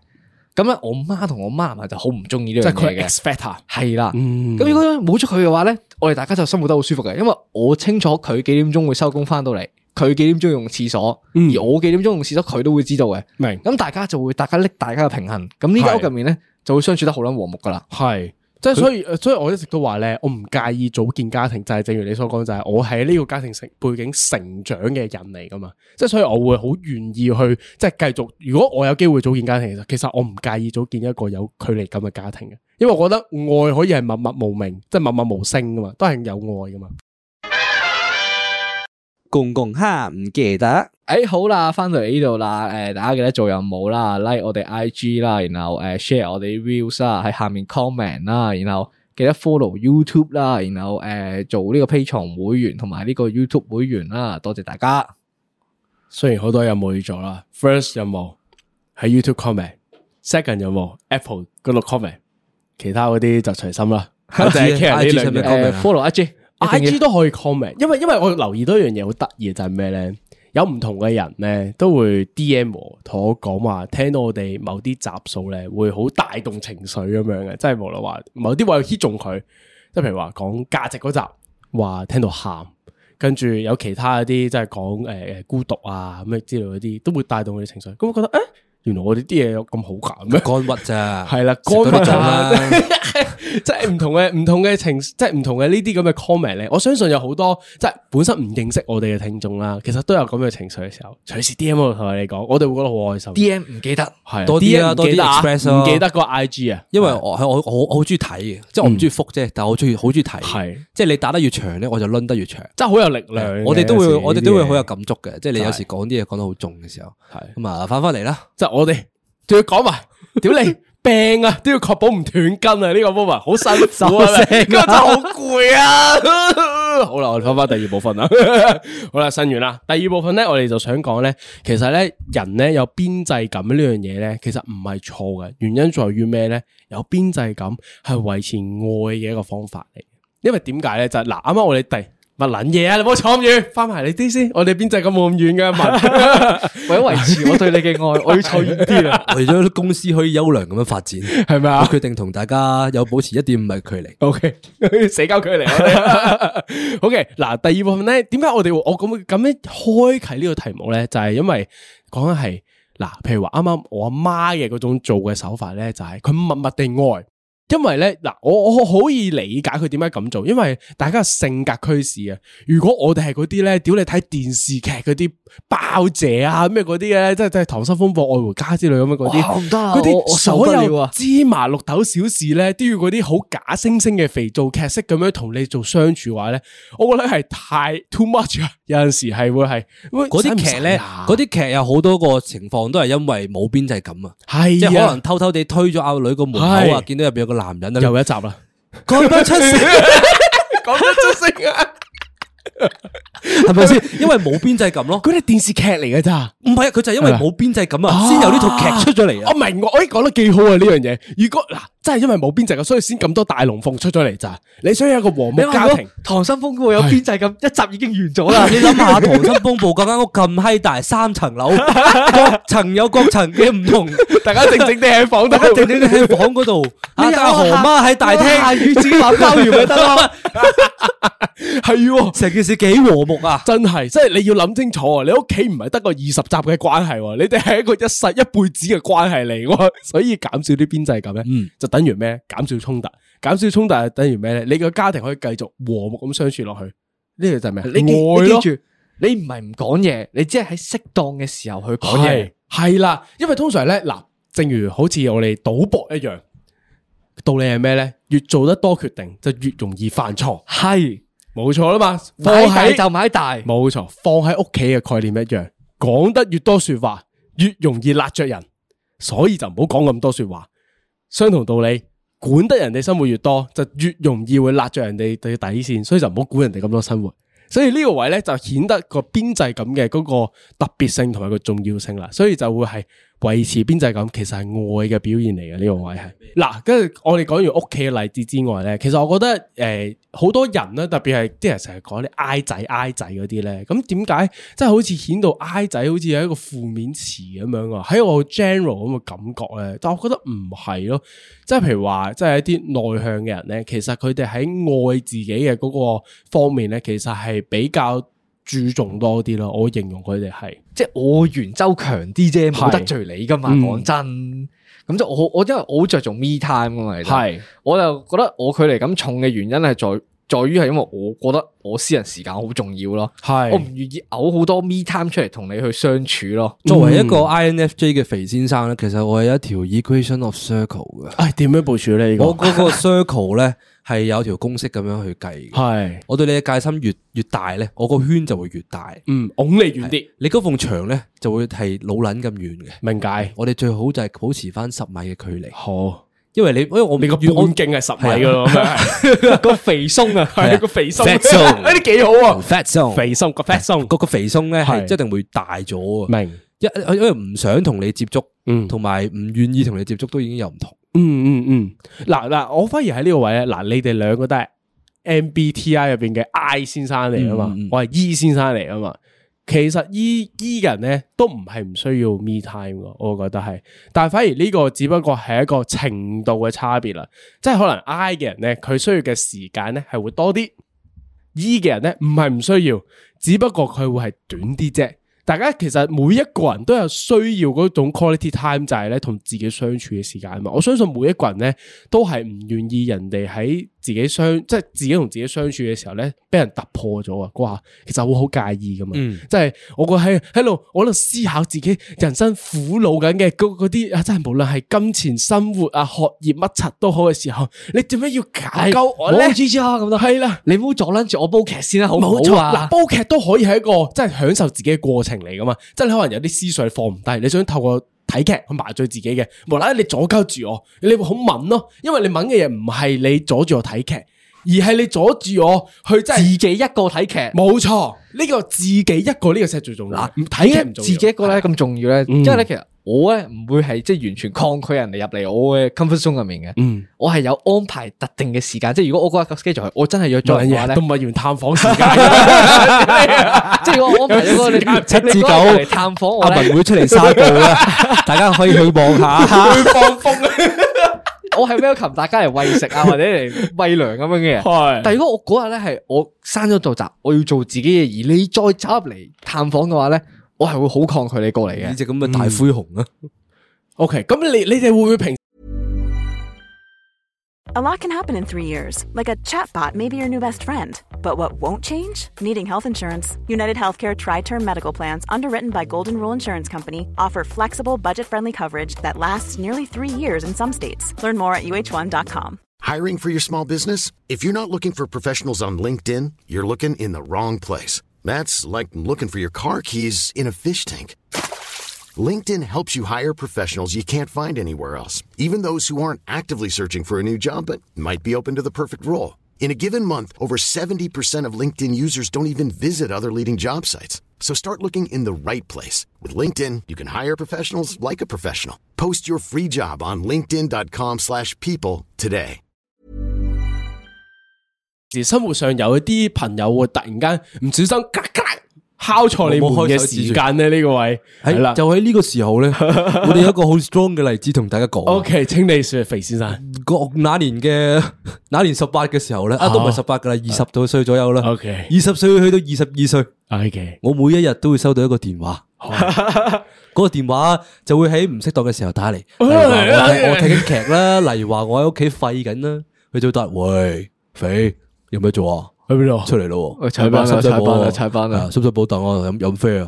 去邊啊？哇，唔飲啡啊？咁踩板咯，唔踩板啊，搵啲嘢做咯，好唔好啊？嗯出嚟啊！喂，好好冇邊界感啊！呢個人，當時你感覺如何我感覺好 offense 啊！ ？O K，佢係係咁侵犯咗我神聖嘅 me time 啊！我個開放時間未撚到啊 OK 家產啊！屌你未撚拉閘，間，我永久封閉咗啊我對呢個人，真係屌你未 都未拉閘，你問有冇早 餐食？好撚煩喎咁樣。係啊！咁嗰個人咧就係阿文啊！ O K，文先生喺二十歲當年，你點樣諗你自己呢個行為咧？ 哦，呢、個行為我冇乜點諗過喎，我單純係真係呢條友係嗰啲即係一打電話就叫得到嗰啲人咧，講俾咩佢啦。？你講咩啊？但係咩我有邊界啊感㗎？佢講到自己有邊界感，屌你打咗屌咪就撚咗出嚟，講到自己好似話唔出咁樣。佢唔好意思拒絕你啊！係我啊啱啱，係咪啊我唔好意意思思拒絕拒絕佢啊！呢個係你你冇了解，你冇體諒肥先生啊！你有冇諗過？佢令到我嘅 me time 變咗做你 me 收聲 time 啦啊！！係你咁大個人，十八歲唔識反抗嘅，唔識話唔好啊，我唔理啦咁樣。我就係唔識反抗你咯。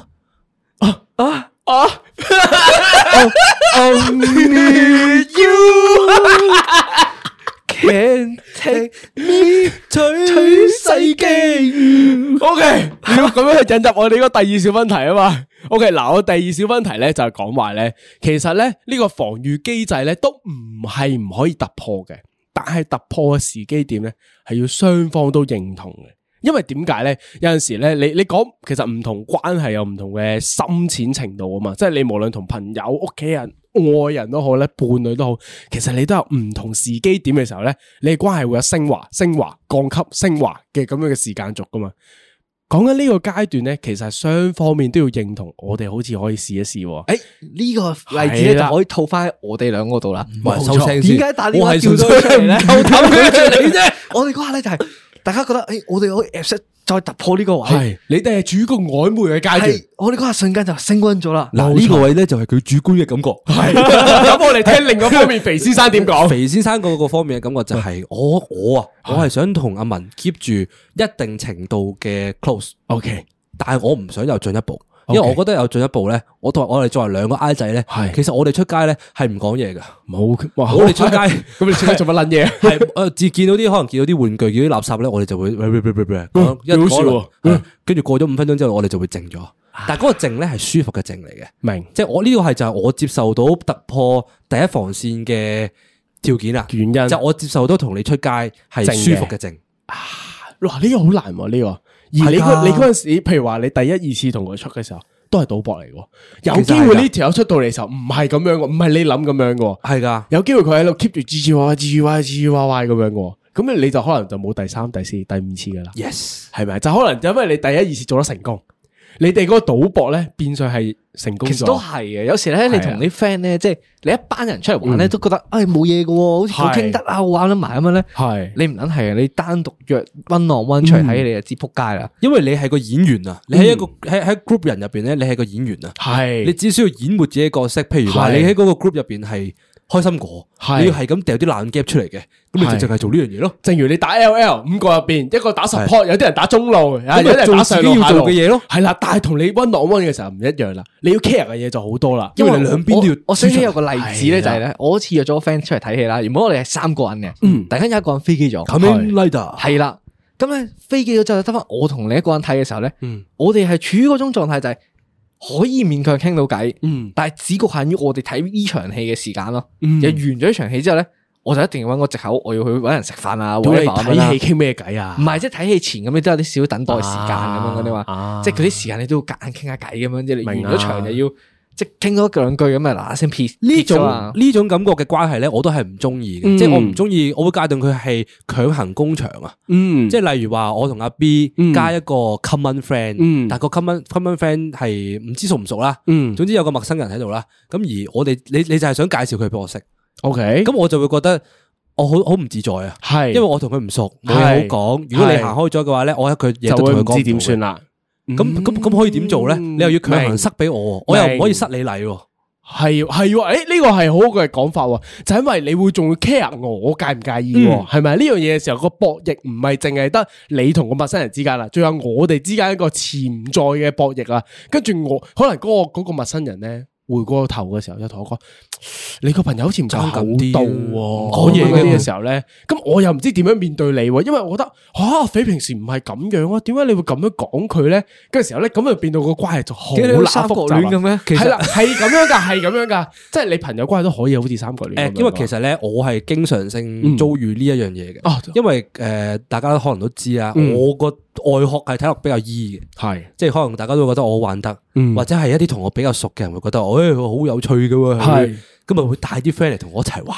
OK，咁嗰件事就出事啦。係咁我一見到啲陌生人咧，我會緊張噶嘛。我緊張咧，我就會唔講嘢噶啦。 我可以同所大家就講個小秘 密。如果你見到咧大肥開始喺度玩手指咧，就代表佢好唔自在啦。嗰個 moment 呢個係我觀察好撚多年嘅，得出嘅結果，佢突然間喺度玩嗰啲手指舞嗰啲咧，你就知道啦，係時候啦，三分鐘內就好執袋走啦，嗰個 moment 屙尿噶啦，啊因要為去。係啊，係啊 因為我我我覺得好唔好唔舒服啊，即 就係可你以又玩要手我指你啦又要我揀同你 搵嘢喺度講咁樣，做乜嘢 我發現到叫你你细个唔好睇咁多火影忍者㗎啦我，做唔到嗰嗰 喺個度結魔印，我做唔到魔門教師兄嗰種感覺啊。 係唔即係夠唔夠隨和系啊，係嘛唔？系我唔中意夾硬同你搵嘢講啊！你孭住個孭住個 s e x phone 咩？孭住 s e x phone 關我撚事咩？係點解我要問你啫？係即係我點解要夾硬同你展開一個對話啫？嗯，即係大你家咪有自己個有個鬆咪好咯。明啊，即係其實咧，我我會點解喺呢 part 會講話，大家開始升華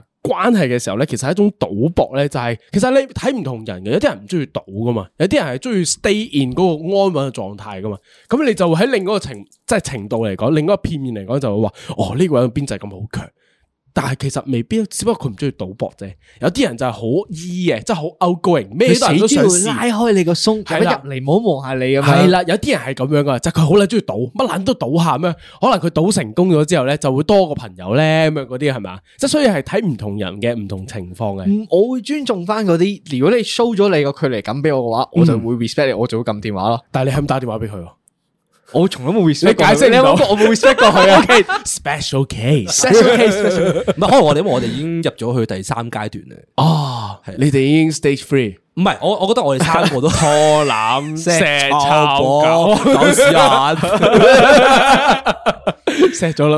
我覺得咁我因為我覺得咧，每一個點講咧，每一個賭博嘅嗰個位置嗯啊，都係一定係有一個類似突破口嘅位置嘅嘢嗯噶。突破口可以係啲咩咧？關例鍵如因話素第一次去旅行，係第一次一齊瞓覺，係第一次去佢度過夜，係係咪先？係好多呢啲咧，呢一種叫做咩咧？會親密少少契嘅嘢，機嘅契機啊，係。都係會會令到你突破咗個第一埲牆咯。即係等於你點解會對一個即係平時你好熟悉嘅人，突然間有愛意嘅時候，都係突然間有閃光點，叭一聲，誒點解好似佢好似有啲吸引嘅？咁樣嘅時候都係一樣，都係你無論係愛情關係、朋友關係都係一樣嘅咋，呢個係但我覺得就算 even 你再 close 再 close 都好，係其實你去到最尾都仲有個好少好少嘅原型，係係屬於你自己嘅一定領土咯。嘅，冇錯啦。但係同時其實我都知你哋有嗰個領土，但係我都知可能係咩嚟嘅，但嗯係我哋會選擇就係尊重翻你最下一絲嘅嗰個原型咯。嗯，我冇尊重你嗰個原型，你收聲。聲啦， 你你講我呢度見到咧你，嘅原因，我想揾嘢塞 住放入去。因為你講呢度咧，我即刻諗起我哋開始變熟嘅其中一個 moment 好啊，多觀眾問呢個問題嘅，係咪啊？嗯你解釋下大大家想知噶嘛？係就好多人問其中一個突破口啊，第一埲牆打破係咩咧？當年我哋有個朋友喺深圳做 intern 啦，都係啲工程界嘅精英嚟嘅。嗯係工程咁分啊子。，我哋又唔知點解就不約而同就約咗一齊翻去揾佢。係就嗰去陣探探佢佢，星期五夜晚去探佢。嗰時咧，我哋嘅關係仲係止於呢個 Ocam 曾經嘅 partner，係同埋出再過嚟 close 多一兩少次咁少樣係嘅啦，啫出過嚟係望過爹個食個飯嘅，係食個嗰飯咁樣時我應該都係仲會玩手指嘅。 有我少仲少會我唔嘅。有我我仲係未會有有望你有有有哋有，唔係我有我有第二個特徵嘅，嗯就係我唔會望你隻眼講嘢咯。好似係係啊，我我如果我同你好似講嘢咧，我一定會望地下或者係周圍望咯，係係係因為我我唔想望到你啊，我望到你我就會覺得好尷尬。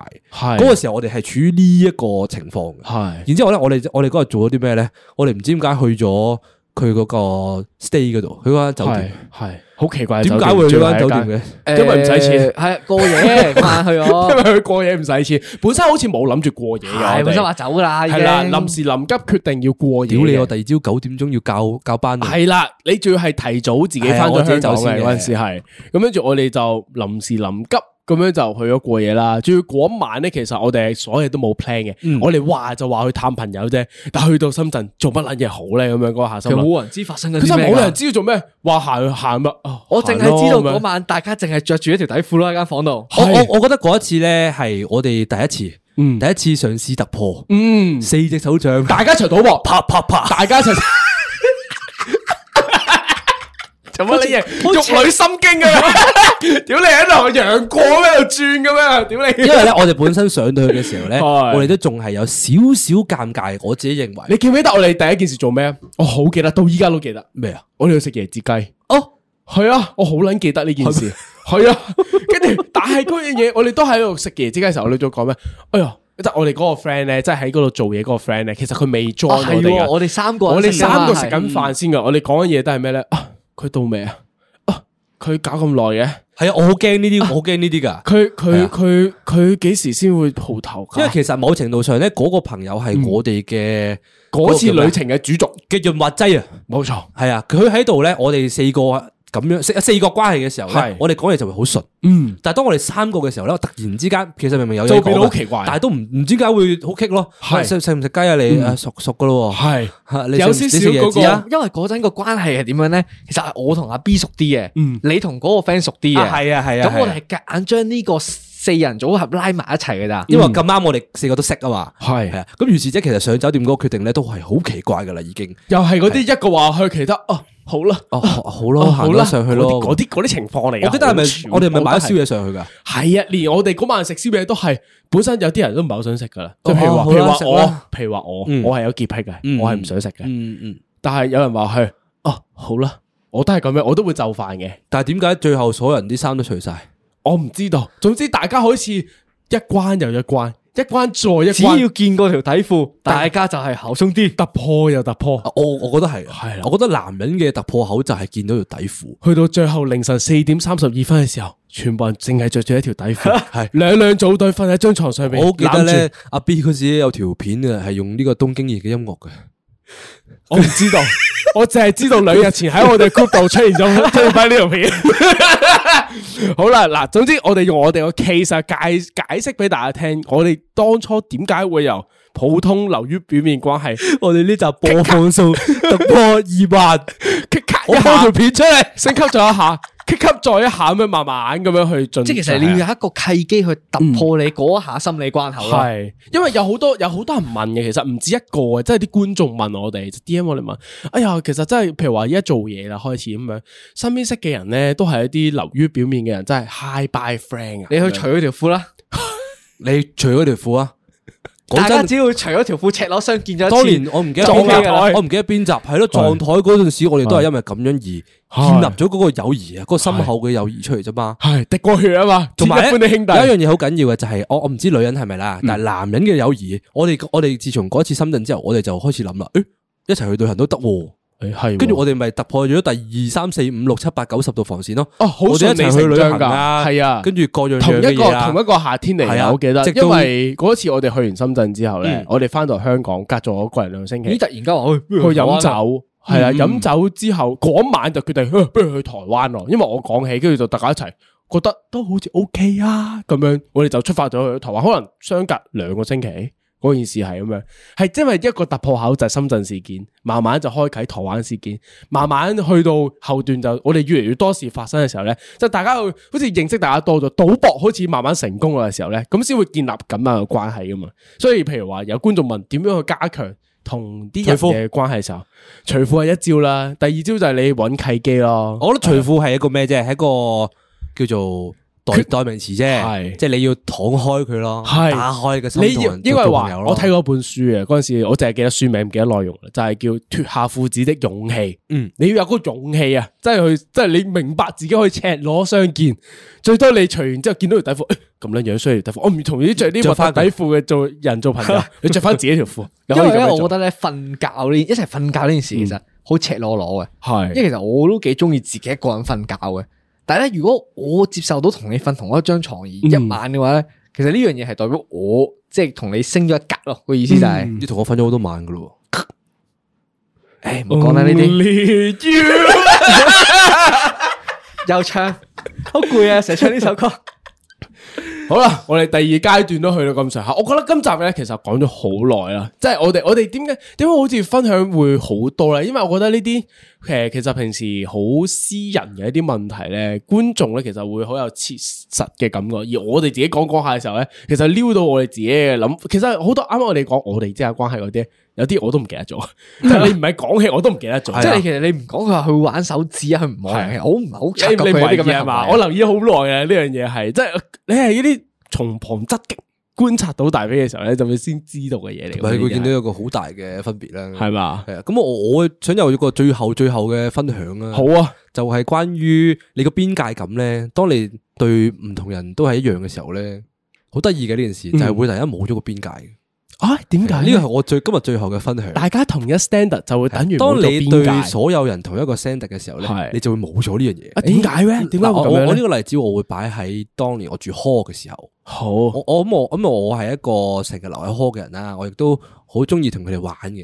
咁但係我同我對每一個人咧，即係我都冇話特別有啲咩特別 friend 咯。係即係我會全部都係用同一個 standard 去對待嘅時候咧，嗯嗰啲、人就會慢慢覺得，咦，佢其實幾求其，好隨和嘅喎。哦其實佢冇乜邊界嘅喎，呢因為個因為好佢哋唔傷嘅喎係，因為呢佢哋望到啊，即係我可能我對 A 同對 B 係冇分別噶嘛，嗯咁佢哋咪會覺得，咦，我哋係咪一樣 friend 咧？即系你咩即係都 OK 咁係啦，样。佢可能覺得我同阿文好 friend 嘅喎。咁我同佢，咁我對佢嘅時候，我對佢係一樣嘅。嗯咁係咪會覺得我哋係咪好 friend 咧？我咪咩都 OK 咧？明啊，佢就會覺得你係好隨和嘅係啊，人，呢條街先會唔冇係咗啊！！佢會覺得你係一個好隨便嘅人。係啦，咁你就會變咗做人間暖爐啦。係啊，呢個公其實眾好傷面目㗎啊喎，呢係個啊好傷㗎即係如果如果人哋覺得你係一個好隨便嘅人嘅話，等於都誒個咩啊？嗰個朱咪咪講嘅，邊有人俾面你啊？哦係咪啊？其實呢個呢樣嘢係其實套喺唔同情況一樣道理㗎。你喺做嘢嘅時候，人哋叫你幫手，就喂阿曼，呢單嘢好撚急啊，幫幫手，幫幫手，啊你又得好得啊啦好啊嚟啦好嚟啊。啦咁樣嗰啲系啦嘅時候，人哋覺得，诶、下一次嘅時候又可以叫我埋阿文、喎，係咪？朋友聚會爭緊一個人要除開條數嘅時候，阿文叫夾埋埋啦阿文咯，打個電話嚟噶啦。阿文阿文喺邊度？燒我好大隻，到唔到今日？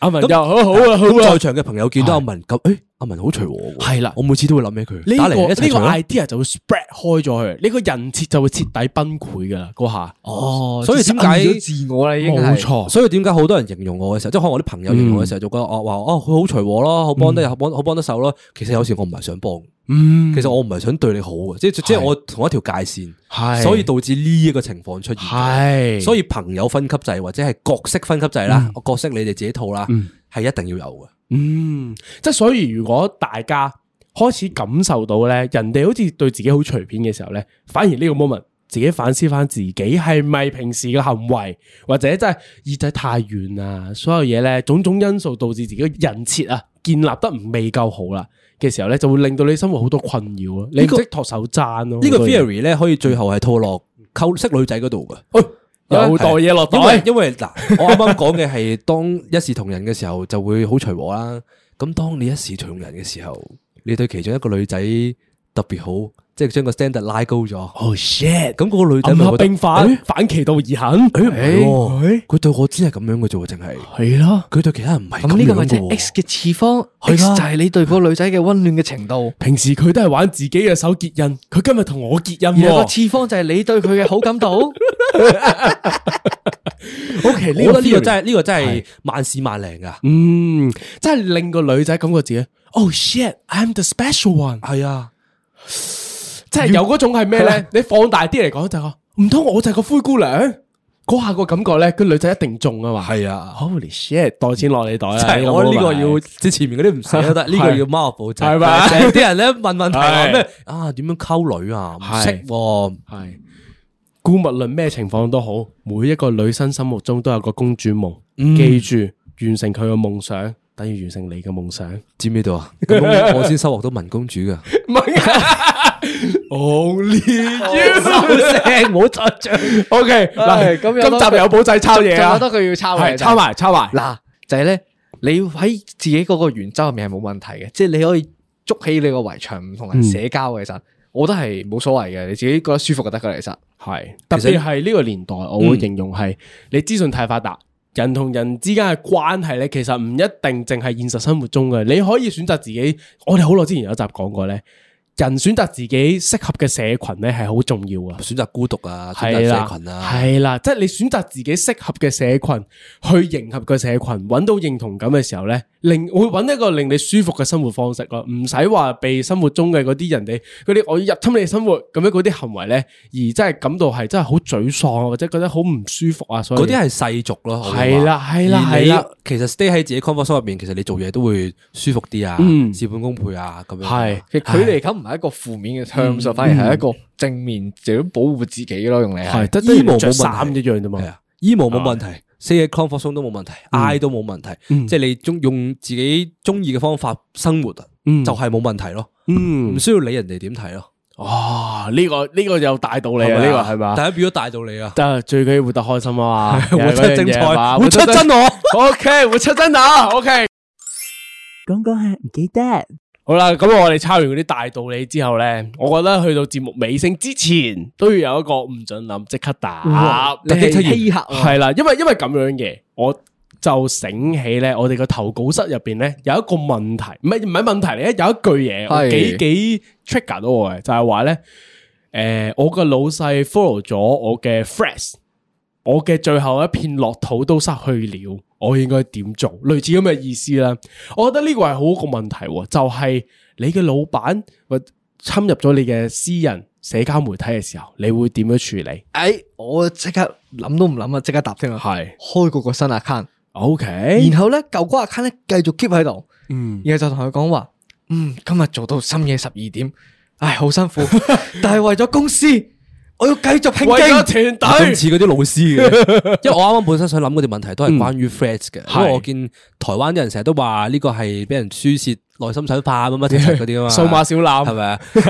全部都精神病人咁嚟啊， 香港香港嗰啲人用嘅時候咧，就話佢哋屌柒啲乜屌柒啲乜咁樣，係啲下邊啲人就喺度 comment comment comment 好 judge 咁樣咯。係咁我覺得係用套用翻大道理咯， OK，就係唔好理佢哋咯。唔好理。係啊即嗰個係係你老嘅小天地細，你老細 follow 咗你個，譬如話你老細 follow 咗你 IG 咁樣啦，咁樣你會點樣處理？嗰個係我小天地，你會唔會罩忌咧？我唔會你唔會，你完全唔會，係因為我 block 咗佢，你會 block 咗佢嘅，會直接 block 咗佢。啊！因為因為我都有試過同事會，因為我我冇我冇試過俾老闆 follow 呢樣嘢，但我有個同事就係有，佢係好介意嘅嗰樣嘢係，但係佢又即係你明啦，翻工日日都見咁樣，即係老細對佢又唔薄咁樣嗰你樣仲有嘢冇咗宣泄渠道添？系啦，仲要佢本身即係可能你有時，就算你幾 friend 都好，你都會有啲唉屌鳩啊你啊，又叫我 O T 啊之類咁樣嘅嘢嘛。再熟都會暗地裏有一兩句屌下你噶嘛。係啦係啦係啦，即係類似咁嘅情況嘅時候咧，佢係唔知點 handle 啊！佢嗰下咧，其實佢都好苦惱啊！一個女仔添，即係係一個比較內向啲嘅女仔嚟噶嘛，嗰、個同事就係、咁咁啊！我見佢嘅最後解決方式，所以咧誒、I G 咧出咗嗰個綠色小圈圈咧，嗰陣時解決幫到佢嘅，即係好耐之前啦個事件發生係，所以嗰陣時推出呢個新嘅 function 咧係拯救咗佢嘅，係拯救深淵啦。咁而家去到 fresh 嘅情況咧，又係好唔一樣喎，因為 fresh 咧係更加貼近貼近你心靈嘅一個媒體嚟噶嘛，仲要咧，啲人唔 follow 你都係睇到呢啲嘢，係啊，唔呢係啊，呢個呢個個比比較較 high f 搞嘅啦。唉，雖然係咁講啫，但係係咁講啫。唔捻知佢演算機制係點樣噶，同埋我發現咗，正如大肥所講咧，Flash 上面咧好捻多人中意鬧人噶嘛，我覺得好捻搞笑啊！呢樣嘢係真係 Flash 上面咧特別容易去鬧人呢個事件咧，真係真係啊！我有陣時咧我會當係笑話嗱，如果係五年前嘅我咧，我會好在意，嗯因為我覺得佢突破咗我邊際嘅，反而係因為我覺得話我宣示我佢我嘅一啲諗法，你點解要咁樣攻擊我啫？我宣示下啫喎咁樣，但係站於五年後嘅我嚟講，即係依家嘅我嚟講咧，我會覺得係呢個係一個一笑置之嘅行為，我覺得呢啲好幼稚啊！因為你已經係一間公司嘅老闆 啦，你嘅身份已經唔同咗，所以嘅你氣睇度唔都唔到同我哋嗰咗個係正常 噶，係係啊啊， ，OK 所以唔好問我哋 fresh 係咩 啦， O K O K，我冇咗綠色小圈圈係 咪 啊？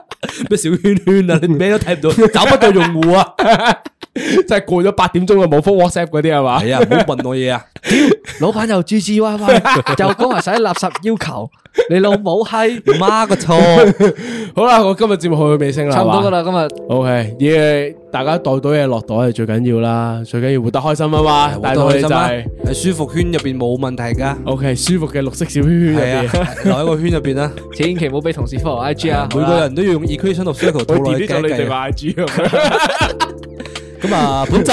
集耶見，拜拜拜。樣，聖誕快樂。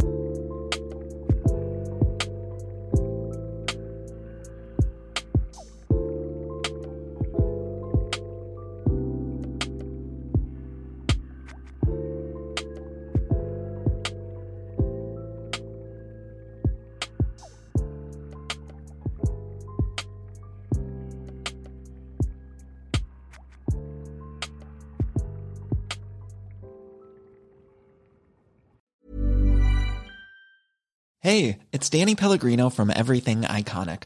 Ready to upgrade your style game without blowing your budget? Check out Quince. They've got all the good stuff shirts and polos, activewear, and fine leather goods, all at 50 to 80% less than other high end brands. And the best part? They're all about safe, ethical, and responsible manufacturing. Get that luxury vibe without the luxury price tag. Hit up quince.com slash upgrade for free shipping and 365 day returns on your next order. That's quince.com slash upgrade.